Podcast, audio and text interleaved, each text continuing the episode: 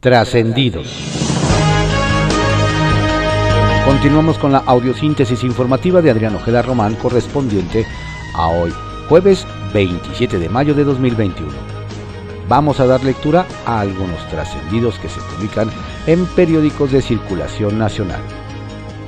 Templo Mayor, por Fray Bartolomé, que se publica en el periódico Reforma. Muchos cambios se están dando en las grandes empresas globales del ramo energético y de autotransporte. Una corte de Países Bajos le ordenó a la petrolera Shell recortar sus emisiones de CO2. Los accionistas de Chevron emitieron una directiva para que ese consorcio reduzca su generación de contaminantes y dos activistas climáticos se sumaron a la junta de gobierno de Exxon. En tanto, Ford se comprometió a que en 2030 el 40% de los vehículos que produzcan tendrán motor eléctrico y anunció que tiene 70.000 pedidos de su nuevo modelo de pickup que funciona con esa fuente de poder. Ah, por cierto, Pemex compró la mitad de una refinería en Texas y está construyendo una nueva en Tabasco porque, según Andrés Manuel López Obrador, el petróleo es el mejor negocio del mundo. Cuentan que Lisa Aceves, coordinadora de campaña de la candidata de Morena a la alcaldía de Puebla, Claudia Rivera, ya aventó el arpa para irse a trabajar al CONACIT. Según esto, la exsecretaria general del Ayuntamiento poblano será la nueva titular del Sistema Nacional de Investigadores, SNI, que dejó vacante a principios de abril el doctor en astrofísica Mario de León Winkler, y aunque la candidata Rivera dijo ayer que ACB sigue en su campaña, en el gremio de los investigadores dan su llegada al Sistema Nacional de Investigadores como un hecho, y están viendo con recelo que tenga un perfil tan político y muy ideologizado. Y es que a pesar de que como investigadora tiene pocas publicaciones, la doctora en sociología ha escrito principalmente sobre los logros de los gobiernos de izquierda en Venezuela y Bolivia, las críticas a la política neoliberal y las estrategias para llegar al socialismo del siglo XXI. Vaya currículum. No da una el secretario general del Sindicato del Metro de la Ciudad de México, Fernando Espino Arevalo. Cada vez que trata de estimar el tiempo que tardará ese transporte en reanudar operaciones tras un incidente. Cuando en enero se incendió el centro de control, el líder sindical dijo que las líneas afectadas estarían paradas al menos cinco meses. Y en los hechos, un mes después, ya estaban funcionando. Y ahora dijo que, tras la tragedia del 3 de mayo, en la línea 12, el tramo subterráneo de esa ruta se reabriría esta semana, sin tomar en cuenta que aún faltan al menos dos semanas más de revisiones estructurales antes de poder tomar una decisión. Una de dos, o está mal informado o anda muy distraído en su campaña como candidato a diputado local en Michoacán, como para estar al tanto de lo que ocurre con el metro y sus trabajadores. Circuito Interior, que se publica en el periódico Reforma. Ocurre en Benito Juárez. Parece una encuesta telefónica, pero si quien contesta dice que votará por Paula Soto, lo que sigue es preguntarle si está consciente de que ir a votar aumenta el riesgo de contraer COVID-19. No son sondeos, son delitos. ¿Han notado cómo el caso del morenista Saúl Huerta sigue en silencio? Casi todas las dependencias aseguran que darán a conocer avances hasta que el juicio llegue a su fin. Y ahora andan por las mismas hasta en la Comisión de Derechos Humanos Capitalina, donde acudieron familiares del menor de edad que asegura haber sido violentado sexualmente por, el legislador. Pero esta vez no hubo pronunciamiento, comentario ni mención alguna argumentando que lo hacen por el bien de la víctima. Lo raro es que justo los parientes del adolescente esperaban lo contrario. El caballito que se publica en el periódico El Universal. La pobreza laboral en la Ciudad de México. Preocupantes son los resultados sobre el incremento de la pobreza laboral en el país que presentó el Consejo Nacional de Evaluación Política y Desarrollo Social, Coneval. Pero lo que más alertó es que en la capital aumentó casi 15%, por lo que algunos organismos empresariales pusieron en tela de juicio la eficacia de los programas implementados por el gobierno local durante la pandemia. Y los datos del Coneval así lo refieren. Ahora se preguntan si el secretario de Desarrollo Económico de la capital, Fadlala Akabani, presentará alguna estrategia para revertir esta situación. Por lo pronto, ni siquiera ha dicho, esta boca es mía. Alerta Coyoacán por violencia. Las agresiones que sufrieron varias mujeres integrantes del equipo de campaña del candidato de la Alianza por la Ciudad de México en Coyoacán, Giovanni Gutiérrez, encendieron los focos rojos en la administración local, por la forma en que las lesionaron. Nos comentan que ante lo cerrado que se presentan las contiendas, en algunas alcaldías los ánimos están saliéndose de control entre los militantes. En esa ruta indeseable, las autoridades deberán redoblar las medidas de seguridad. Nos alertan. Dejan solos a candidatos del PT. La alianza electoral entre el PT y Morena en la capital del país, principalmente en lo que se refiere a los candidatos a diputados locales, no están caminando como estaba contemplado. Nos dicen que los pocos petistas que tuvieron una candidatura están molestos porque los morenos los han dejado solos en la campaña y ni siquiera los incorporan a las campañas de los alcaldes. Tal es el caso de Circe Camacho, quien es la actual coordinadora de la bancada en el Congreso y busca reelegirse. A ver si esta situación no termina generando una colisión que rompa los acuerdos electorales el uso electoral de los taxistas en Toluca. Todo parece indicar que a los taxistas irregulares que amenazaron con paralizar la ciudad de Toluca les dio frío y no se movilizaron. Lo que llama la atención es que nos comentan que están apoyados por Morena y especialmente por el alcalde que busca reelegirse Juan Rodolfo Sánchez Gómez quien les ha ofrecido una serie de apoyos a los taxistas informales a cambio de votos el próximo 6 de junio. Sin embargo, lo que deberían saber los operadores del volante es que la autoridad estatal es la que los regula y no la municipal, por lo que resultará muy complicado que les otorgue los permisos. Sin embargo, podría crearse una gran flotilla de unidades toleradas que después podrían ser un verdadero dolor de cabeza para las autoridades mexiquenses. Línea 13, que se publica en el periódico Contrarréplica. Segunda llamada. Nuevamente dio de qué hablar el servicio de Internet en el Congreso de la ciudad. Y es que hace unos días, en la entrega de la medalla al mérito Hermila Galindo, se cortó la transmisión mientras intervenía la diputada del PAN, América Rangel. Ante ello, Comunicación Social señaló que fue debido a fallas de Internet. Pero la cosa no paró ahí. El lunes pasado, el titular del canal del Congreso informó a la Jocopo que la transmisión de ese órgano el día 17 de mayo se interrumpió por fallas en el mismo servicio. A ver si no les cae el servicio en un momento más importante. Campaña negra. A quien se la cumplieron fue al exdiputado y ahora candidato a la alcaldía de Coyoacán, Carlos Castillo. Y es que han comenzado a correr una serie de llamadas a teléfonos celulares con una grabación en la que se le vincula con el exprofesor René Bejarano. En el audio, una voz diciendo, ¿vas a permitir el regreso de la corrupción a Coyoacán? Diciendo que en caso de ganar Castillo Pérez representaría el regreso del profesor a esa demarcación.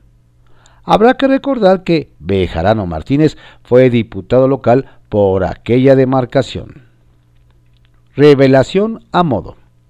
La revelación de que el Comité Ejecutivo Nacional de Morena no hizo encuestas para la elección de alcaldes y diputados al Congreso de la Ciudad de México y que se aprobaron registros únicos podría tener la intención de desestimar todas las quejas presentadas en contra de los resultados en las designaciones, porque lo que hasta ahora se ha impugnado, el método y sus resultados, más no su registro.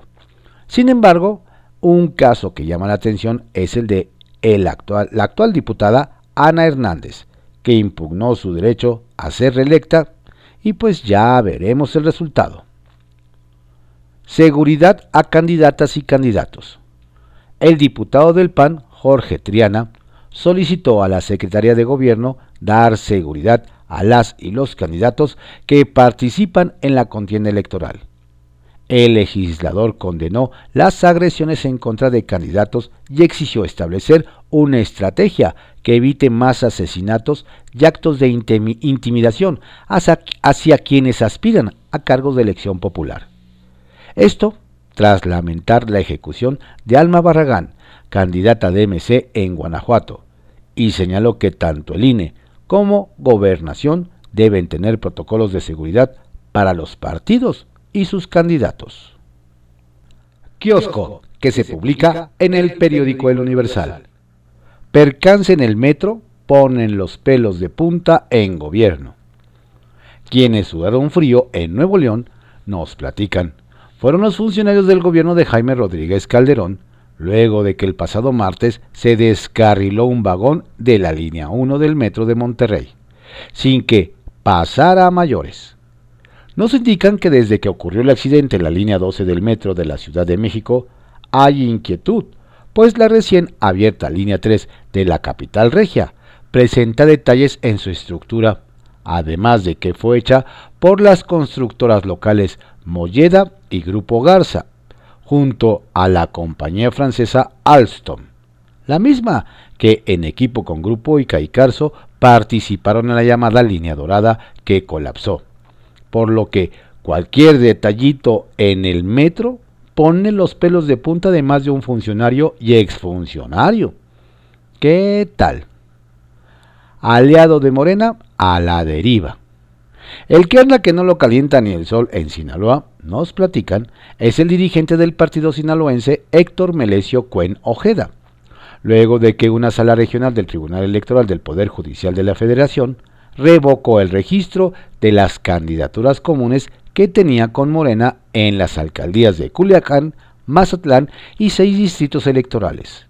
Nos explican que a estas alturas está difícil que a sus candidatos los conozcan los votantes además de que repercutirá en el número de votos que requiere el partido para conservar el registro. Pero lo peor para don Melesio es que él y su esposa podrían no repetir como diputados locales a pesar de encabezar la lista plurinominal, por lo que ahora hacen cuentas una y otra vez, pero la suma no les da. ¿Y la equidad de género, papá? Desde Sonora nos platican que entre sorpresa e indignación causó el candidato de Morena a la alcaldía de Nogales, Juan Francisco Jim Nogales, por una respuesta misógina que realizó en el debate del Instituto Estatal Electoral. Nos indican que al parecer a don Francisco se le hicieron bolas las ideas, pues dijo que las mujeres preparadas no podrán ocupar un puesto superior al de un hombre. Promoveré que ninguna mujer esté por encima de la estructura organizacional que tenga la mayor habilidad o los mayores estudios de su propio jefe inmediato, lo cual generó que colectivos feministas pongan la mira en su campaña y le exijan una explicación, la cual hasta ahora ha quedado en el aire. El delegado incómodo yucateco.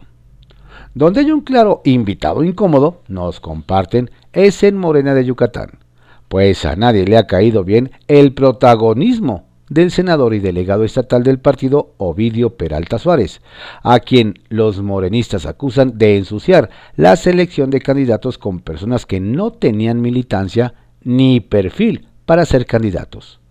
Nos detallan que el presidente estatal de Morena, Mario Mex Albornoz, presentó una inconformidad ante el Tribunal Electoral del Estado en la que exige la explicación de los métodos y condiciones para los abanderados. Pero además se señala que Don Ovidio ya tomó al partido como su propiedad, y aunque dicen apoyar a Morena, la presencia del senador es tan grata como visita de la suegra. Ups. Pepe Grillo que se publica en el periódico La Crónica. Negación de la democracia. La campaña electoral 2021 tiene dos rasgos distintos. El involucramiento abierto del presidente y el entorno de crispación que multiplica los actos de violencia. Estos rasgos se acentuarán en la recta final. Veremos, por lo tanto, más intromisión y, por desgracia, más violencia. La OEA y el INE coincidieron en hacer un llamado a que las diferencias se diriman de manera pacífica, ya que la violencia es la negación de la democracia. La misión de la Organización de Estados Americanos manifestó que profunda, su profunda preocupación por los incidentes de sangre y lamentó la pérdida de vidas humanas. No hay señales de que el Estado mexicano pueda contener la violencia. La pregunta que genera escalofríos es, ¿contra quién atentarán hoy o mañana? ¿Se podrá votar en Aguililla? Aguililla padece el asedio de bandas del crimen organizado.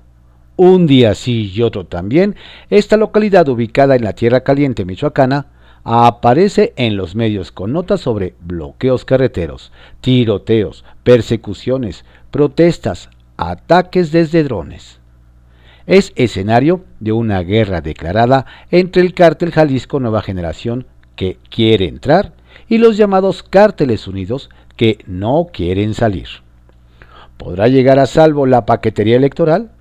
¿Se ha podido capacitar a los ciudadanos que vigilen los comicios? ¿Las casillas tienen garantías para recibir a los ciudadanos a lo largo de la jornada electoral? Los contendientes no dan tregua y ya faltan muy pocos días para la jornada electoral. ¿Se podrá votar en Aguililla? Voto útil en Sinaloa. En Sinaloa se concretó un operativo político que puede cambiar el curso de la elección.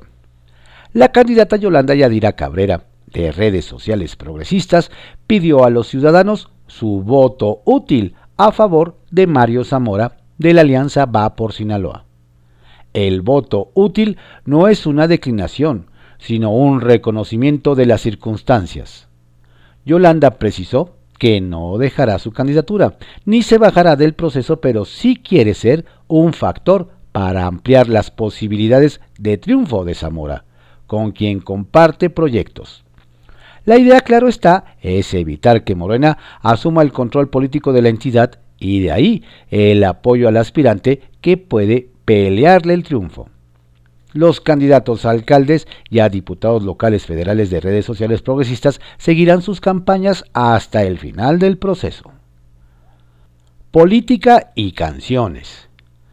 La cerrada elección para gobernador de Nuevo León se podrá decidir a través de un concierto. Mariana Rodríguez y Samuel García, en ese orden, creen que sí. Por eso ya tienen listo un concierto masivo para el cierre de campaña el domingo próximo.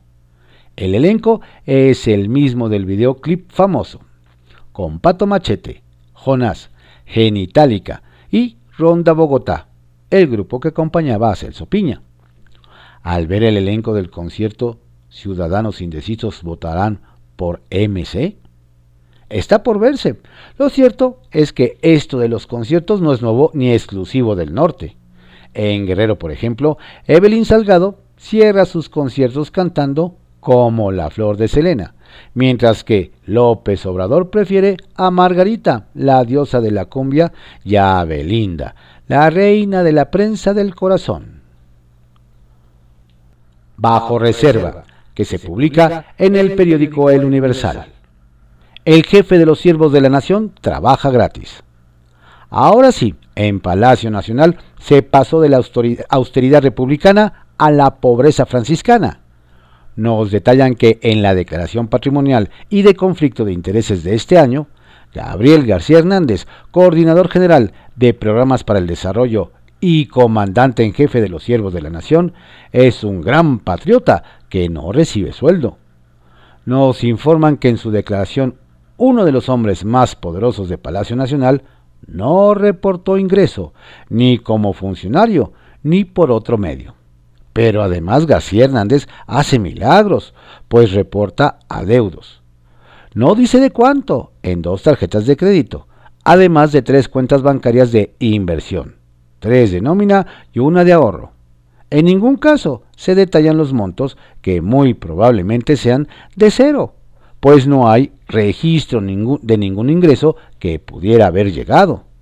¿Será que de plano don Gabriel ya pasó de la austeridad al apostolado?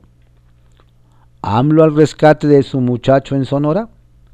Nos comentan que este fin de semana, a siete días de la jornada electoral del 6 de junio, el presidente Andrés Manuel López Obrador realizará una gira por Sonora.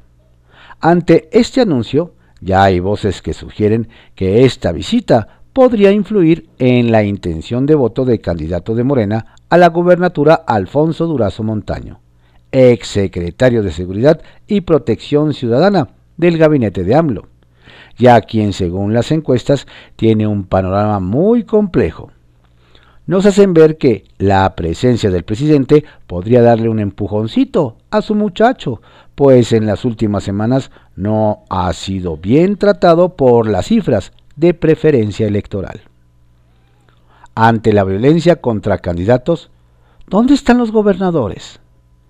Tras los reclamos de que poco está haciendo el gobierno federal para proteger a candidatos que siguen siendo objeto de ataques del crimen organizado, nos recuerdan que de los 22.000 cargos en juego en esta elección, solo 500 son federales. Nos hacen ver que quienes tienen la mayor responsabilidad de garantizar la seguridad de los candidatos son los gobernadores, los cuales solo ofrecen condolencias cada vez que hay un aspirante atacado o asesinado. En el mejor de los escenarios dicen que la Fiscalía Estatal investigará pero de prevención y coordinación con el gobierno federal, la mayoría de las ocasiones no hay nada. Advierte INE tolerancia a cero en reportes de gastos.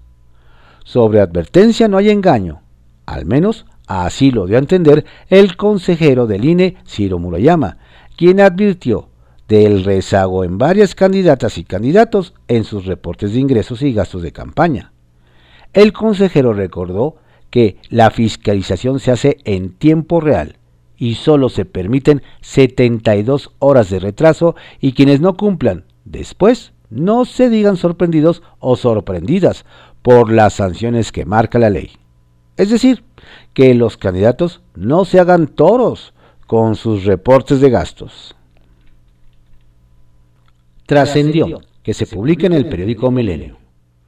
Trascendió que la manifestación y bloqueo de un puñado de vendedores ambulantes en el Senado le cayó como anillo al dedo a la mayoría de Morena en la Comisión Permanente del Congreso de la Unión, pues aunque los legisladores de esa bancada habían acordado impedir el debate de asuntos como la violencia política con el asesinato de 88 candidatos y autoridades, la protesta dio pie al presidente de la mesa directiva, Eduardo Ramírez para posponer la sesión por falta de condiciones materiales y técnicas. No obstante que se trata de asambleas a distancia por la pandemia. Trascendió que, por cierto, Ricardo Monreal, coordinador de Morena en el Senado, y Alejandro Armenta, presidente de la Comisión de Hacienda, tenían previsto emplazar al Banco de México a que en un plazo de 15 días naturales remitieron un informe pormenorizado sobre las causas por las que no se generaron remanentes en el ejercicio fiscal 2020 y que transparente los criterios para el manejo de las reservas internacionales. Pero el citado bloqueo de manifestantes lanzó el tema hasta el próximo lunes, cuando se citó a sesionar a diputados y senadores. Trascendió que ayer la ministra Yasmín Esquivel Moza acudió a recibir la vacuna contra COVID-19 en la Escuela Nacional de Maestros de la Alcaldía Miguel Hidalgo, lo que terminó de echar abajo las fake news que circularon hace un par de meses de que había viajado a Texas para recibir la dosis. Otra que se inmunizó fue la subsecretaria de Asuntos Multilaterales y Derechos Humanos de la Secretaría de Relaciones Exteriores, Marta Delgado a quien le aplicaron la Sputnik 5 en Santa Fe. Trascendió que el alcalde con licencia de Whisky Lucan, el panista Enrique Vargas, acusó al senador Higinio Martínez de no poner en orden a sus candidatos, lo que desató de inmediato reclamos por el tufo de violencia de género que dicen implica asumir que las aspirantes de Morena le pertenecen al legislador en medio de las batallas hacia una eventual reconfiguración de las mayorías en el Congreso y los municipios mexiquenses. Frentes políticos, que se publica en el periódico Excelsior. 1. El que sabe, sabe. No es de extrañar que Morena y el PRI sean los partidos que más representantes de casillas tendrán en las próximas elecciones, luego de que los primeros registraran a 93.24% y el tricolor a 77.75% de los necesarios para vigilar cada una de las más de 163 mil casillas del país. Los demás se quedaron por debajo del 50%. Así lo dio a conocer el INE. En cuanto a representantes generales, Morena acreditó a 108.75% y el PRI al 100% de los que necesitan para la cobertura de todo el territorio nacional. En total, los partidos registraron a 2.9 millones de representantes en las casillas. Claramente se nota quienes sí se toman en serio la lucha por el poder. 2. Fuego amigo. Militantes del PRI de Chihuahua solicitaron la expulsión del partido de Graciela Ortiz, Alejandro Domínguez y Fernando Baeza por violentar los estatutos y el código de ética del organismo político. Luis Miguel Corte, portavoz de los militantes, informó que presentaron una denuncia contra Ortiz, candidata a la gobernatura, pues solicitó el voto a favor de una candidata externa, lo mismo que Baeza, exgobernador priista. Corte externó que una cosa es estar en contra de la 4T y otra la actividad proselitista que prohíben los estatutos y el código de ética. Nadie sabe para quién trabaja. Así el PRI a días de los comicios. Cuidado. 3. Tunda. Con cola que le pisen, no deberían acudir a un debate porque los van a vapulear, como le sucedió a Renán Barrera, candidato del PAN a la alcaldía de Mérida. Lo cuestionaron sobre servicios públicos municipales, le recriminaron su nulo apoyo a las mujeres, le echaron en cara el gasto en promoción personal y redes sociales. Los contendientes lo acorralaron, unos más que otros, por su cercanía con los cotos de poder. Jorge Carlos Ramírez Marín, del PRI, de PRD, lo exhibió por gastar 600 millones de pesos del erario en frivolidades y también le recordaron el costo de la contratación de una pista de hielo en Mérida en 52 millones de pesos y otra en Cancún por 2.9 millones, con Abraxa, patrocinadora de su campaña. Hay días en que ni aunque te agaches. 4. Prioridades. Tanto trabajo pendiente que tiene el magistrado presidente del Tribunal Federal de Conciliación y Arbitraje, Plácido Morales Vázquez, pues este órgano ha quedado a deber en algunas de sus resoluciones. Se reporta su ausencia recurrente en las habituales reuniones que organiza en la Ciudad de México, ya que, al parecer, le ganó la sangre. Todo indica que se mantiene más ocupado operando la reelección de su hermano, Carlos, como alcalde de Tuxtla Gutiérrez, Chiapas. Y esto pese a que imponer a Carlos Morales Vázquez como candidato causó una revolución al interior de Morena en la entidad. No es sorpresa su catastrófica caída en las preferencias electorales, y por ello el llamado urgente a su hermano del alma. ¿Prefiere intentar sacarlo del abismo que cumplir con sus obligaciones? 5. Doble discurso. Decir una cosa y hacer otra es una actitud que describe a Claudia Rivera Vivanco, quien como alcaldesa de Puebla defendió a ultranza a su mano derecha y entonces coordinador general Andrés García Viveros, acusado de acoso sexual por una colaboradora del municipio. La candidata de Morena, quien busca reelegirse, se escucha en un audio intentando convencer a la víctima. ¿Por qué te cuesta tanto aceptar disculpas? ¿Por qué yo puedo hacerlo y alguien de mi equipo no? Suplicándole que debía aceptar las disculpas de su acosador. El hombre fue vinculado a proceso el 24 de mayo. Se le prohibió acercarse a su víctima y él se amparó para no ser capturado. Lo inverosímil, la candidata promete a las mujeres una vida libre de violencia.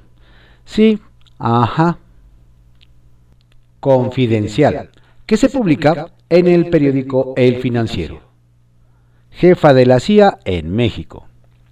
A bordo de un enorme jet C-17 de la US Air Force, de aquellos que cargan hasta camionetas, llegó al aeropuerto de la Ciudad de México el director de la CIA, William J. Burns, a fin de reunirse con el canciller Marcelo Ebrard y eventualmente discutir la logística que podrá implementarse en México con motivo de la próxima visita de la vicepresidenta de Estados Unidos, Kamala Harris, prevista para el 8 de junio. Burns, diplomático de carrera, es amigo cercano del presidente Joe Biden y ha sido secretario de confianza de tres expresidentes, Obama, Bush Jr. y Clinton. Visitó México en dos ocasiones, entre 2011 y 2012, a fin de discutir temas de seguridad. Echan montón. En Chihuahua se armó un tucón, todos unidos contra Morena, para respaldar a la banderada del PAN PRD a la gobernatura María Eugenia Campos. En el Frente Común figuran los candidatos del PRI, redes sociales progresistas y Fuerza por México, a quienes une un profundo amor por Chihuahua y un ferviente deseo de oponerse al aspirante de la coalición Morena PT Nueva Alianza, Juan Carlos Loera. Y para no quedarse atrás, el morenista sumó a Fuerza por México a su proyecto, aunque su candidato Alejandro Díaz se haya aliado a Amaro. Cosas de la política. Mirones electorales. La mirada de centenares de observadores internacionales estará puesta en la elección más grande de la historia en México. Para vigilar el correcto desarrollo de los comicios, el INE ha recibido 538 solicitudes de observadores de 41 países, de las cuales 494 han sido aprobadas. Vaya que tendrán trabajo los visitantes extranjeros en unos comicios que involucran a 32 entidades e implican la renovación de 21.000 cargos de elección popular, locales y federales. México preocupa a la OEA. Y hablando de observadores, es sabido que la OEA no es santo de la devoción del presidente López Obrador, a la que incluso advirtió que no permitirá ninguna actitud injerencista pero una misión de expertos del organismo internacional ya está en nuestro país para vigilar el actual proceso electoral. Ya ha tenido encuentros con actores políticos y autoridades electorales. Ayer, el grupo encabezado por el argentino Santiago Cantón manifestó su profunda preocupación por los incidentes de violencia que sacuden las campañas y llamó a erradicar el discurso violento y la retórica agresiva como recursos de contienda política. Trifulca en el PRD. Un conflicto laboral que inició desde 2018 con el despido de 130 trabajadores estalló ayer en la sede nacional del PRD que comanda Jesús Zambrano. Los despedidos también aprovecharon los tiempos electorales y a golpes, empujones, patadas y gritos cerraron las puertas del partido y colocaron cuatro grandes banderas sobre las puertas del edificio de Benjamín Franklin 84. El Sol Azteca argumenta que su derrota en 2018 lo dejó sin fondos y en plena austeridad republicana. En 2019 tuvo que recortar sus estructuras administrativas ministra vacunada en México. Ayer la ministra Yasmín Esquivel acudió a recibir la vacuna con el COVID-19. En redes sociales circularon las imágenes de ella en la Escuela Nacional de Maestros en la Alcaldía Miguel Hidalgo, donde se le ve haciendo espera antes y después de ser inoculada. A menos de que se haya vacunado dos veces, todo indica que aquellas versiones de que había escapado a conseguir la dosis a San Antonio, Texas, eran más bien fake news. Austeridad asfixiante. La austeridad que ha aplicado el Congreso de la Ciudad de México, dominado por Morena, hace agonizar al Instituto Electoral de la Ciudad de México. Ayer, el INE informó que tras las elecciones del 6 de junio, el órgano capitalino prácticamente se verá imposibilitado de cumplir sus funciones por la carencia de recursos. Y por ese camino van los institutos de Aguascalientes y Michoacán. Sacapuntas, que se publica en el periódico El Heraldo de México. Van por los García. Crecen los rumores en torno a que en breve será librada una orden de aprehensión contra Samuel Orlando García Mascorro, padre de Samuel García, candidato de Movimiento Ciudadano a la gobernatura de Nuevo León. Nos dicen que lo investigan por presunto lavado de dinero a él y a otros de sus familiares. Buscan blindarse. Ante la inminente orden de aprehensión en contra de García Mascorro, el líder moral de MC, Dante Delgado, aceleró sus encuentros con el frente opositor al gobierno del presidente López Obrador. Esto debido a que, si se ejecuta el arresto en cuestión, Movimiento Ciudadano quedaría en grave riesgo de sufrir un revés en sus cálculos electorales. Silenciosa visita. Muy discreta fue la visita que realizó ayer el director de la CIA, William J. Burns, a México. Dicen los que saben que tuvo una reunión con el canciller Marcelo Ebrard para revisar la logística del viaje a nuestro país que realizará la vicepresidenta de Estados Unidos, Kamala Harris, el 7 de junio próximo. Otros comentan que vino a recopilar información sobre migración y seguridad. Les tira el teatro. Nos hacen notar la elegancia con que la ministra de la Suprema Corte, Yasmín Esquivel, terminó por desenmascarar a quienes la señalaron a principios de marzo pasado por ir a Texas supuestamente a vacunarse contra el COVID-19. Apenas ayer recibió la primera dosis en la Benemérita Escuela Nacional de Maestros y subió fotos en redes sociales. Reciclan foto. Nos dicen que la relación entre Cuauhtémoc Gutiérrez de la Torre y el candidato del PRI, PAN y PRD a la alcaldía Magdalena Contreras, Luis Gerardo Quijano, se rompió hace meses. Pero los malintencionados difundieron una foto de septiembre de 2020 para vincular al aspirante con el prófugo de la justicia por el delito de trata. Lo cierto es que no lo han visto. Estos fueron algunos trascendidos que se publican en periódicos de circulación nacional en la audiosíntesis informativa de Adrián Ojeda Román, correspondiente a hoy, jueves 27 de mayo de 2021. Tenga usted un excelente día, por favor cuídese mucho, no baje la guardia, la pandemia sigue.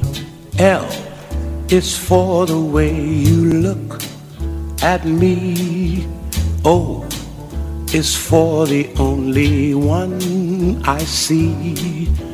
V is very, very extraordinary. E is even more than anyone that you adore can love, is all that I can give to you. Love is more than just a game for two. Two in love can make it. Take my heart and please don't break it. Love was made for me and you.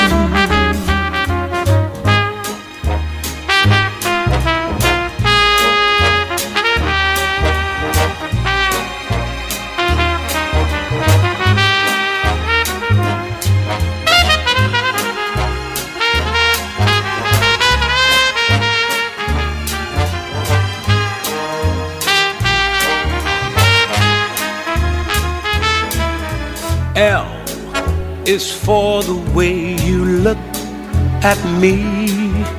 Oh, o is for the only one I see.